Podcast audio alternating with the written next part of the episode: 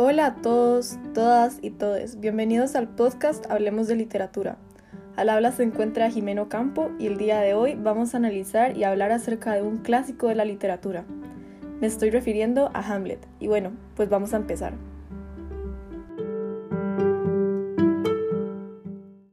La obra teatral Hamlet fue escrita aproximadamente en el siglo XVI por el dramaturgo inglés William Shakespeare Shakespeare al día de hoy es considerado uno de los escritores más influyentes de la historia, debido a la calidad de sus obras y el contenido que poseen, pues son para todas las épocas y para todas las personas.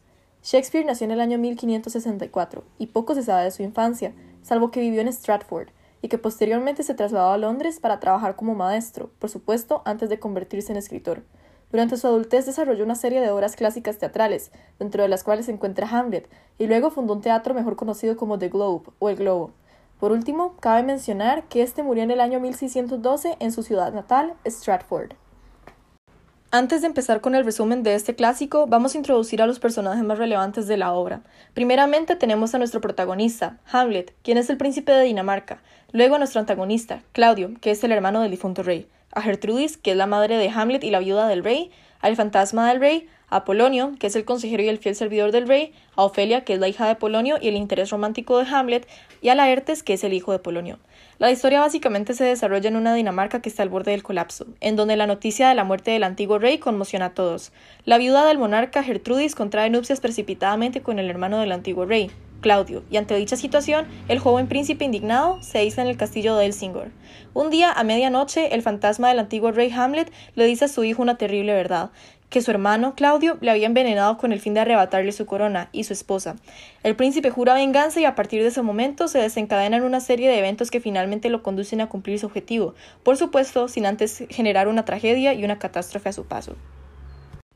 Ahora volveremos en breve después de esta pausa comercial. Sonrisa tiene gran poder. Te hace sentir más joven. Te da más confianza. Dale ese poder a tu sonrisa en 5 días. Listerina Whitening. Desata el poder de tu sonrisa más blanca y saludable. Ahora que nos encontramos de vuelta, voy a leer una cita en donde podemos apreciar la motivación de Hamlet para asesinar a su tío. Dice así: Tu tío me sorprende en aquella hora de quietud, y trayendo consigo una ampolla de licor venenoso, derrama en mi oído su ponzoñosa destilación, la cual de tal manera es contraria a la sangre del hombre, y que semejante en la sutileza del mercurio, se dilata por todas las entradas y conductos del cuerpo, y con súbita fuerza lo ocupa, cuajando la más pura y robusta sangre, como la leche con las gotas ácidas.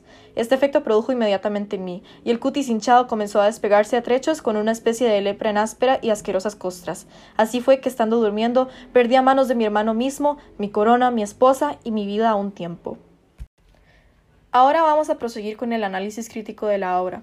Si bien Hamlet es una obra encantadora, entretenida, llena de comedia y de drama, gran parte de su éxito se debe al brillante contenido filosófico que Shakespeare introdujo en esta, pues primeramente nos encontramos en una sociedad de cierta forma podrida o corrupta, en donde la gran mayoría de personajes son indiferentes o ignorantes de los pecados o acciones cometidas sobre todo por el rey Claudio, ante dicha situación, el príncipe Hamlet en distintas partes de la narración se muestra indignado, perturbado y frustrado, tanto que incluso llega a perderse en su propia locura, como por ejemplo cuando en un arranque de ira asesina a Polonio pensando que este era su tío. El joven monarca pierde motivación y encanto por la vida y por otras cosas ajenas a la venganza de su padre, pues valga la redundancia, se siente impotente y disgustado ante la sociedad en la que vive. Y esto al mismo tiempo desencadena la ruina de otros personajes, como por ejemplo Ofelia, que se encuentra en medio de la muerte de su padre y el rechazo de Hamlet, situación que hace que la bella dama caiga en una espiral de perdición, acabando por quitarse la vida en un riachuelo. En fin, esta obra inmortaliza problemas que vivimos en carne propia en la actualidad, puesto que contiene una cruda cercanía con temas relacionados a la muerte, la desgracia, la deslealtad y la falta de justicia que obliga a la venganza por culpa de la tiranía y la falsedad. Volveremos después de esta pausa.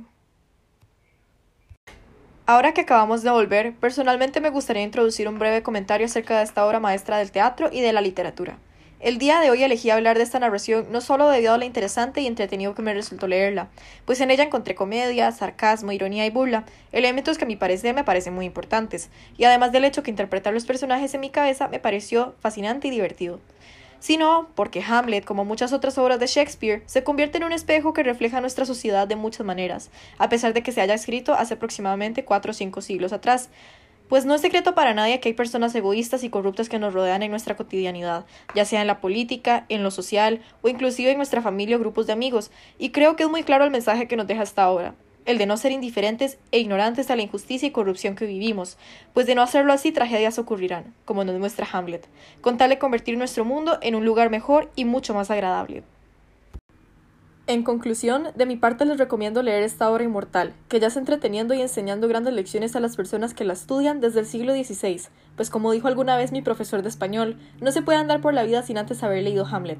En fin, les agradezco muchísimo por su atención y espero poder verlos de nuevo en el próximo capítulo de Hablemos de Literatura, en donde estaremos discutiendo otro clásico literario, El Cantar de Mío Cid. Los espero.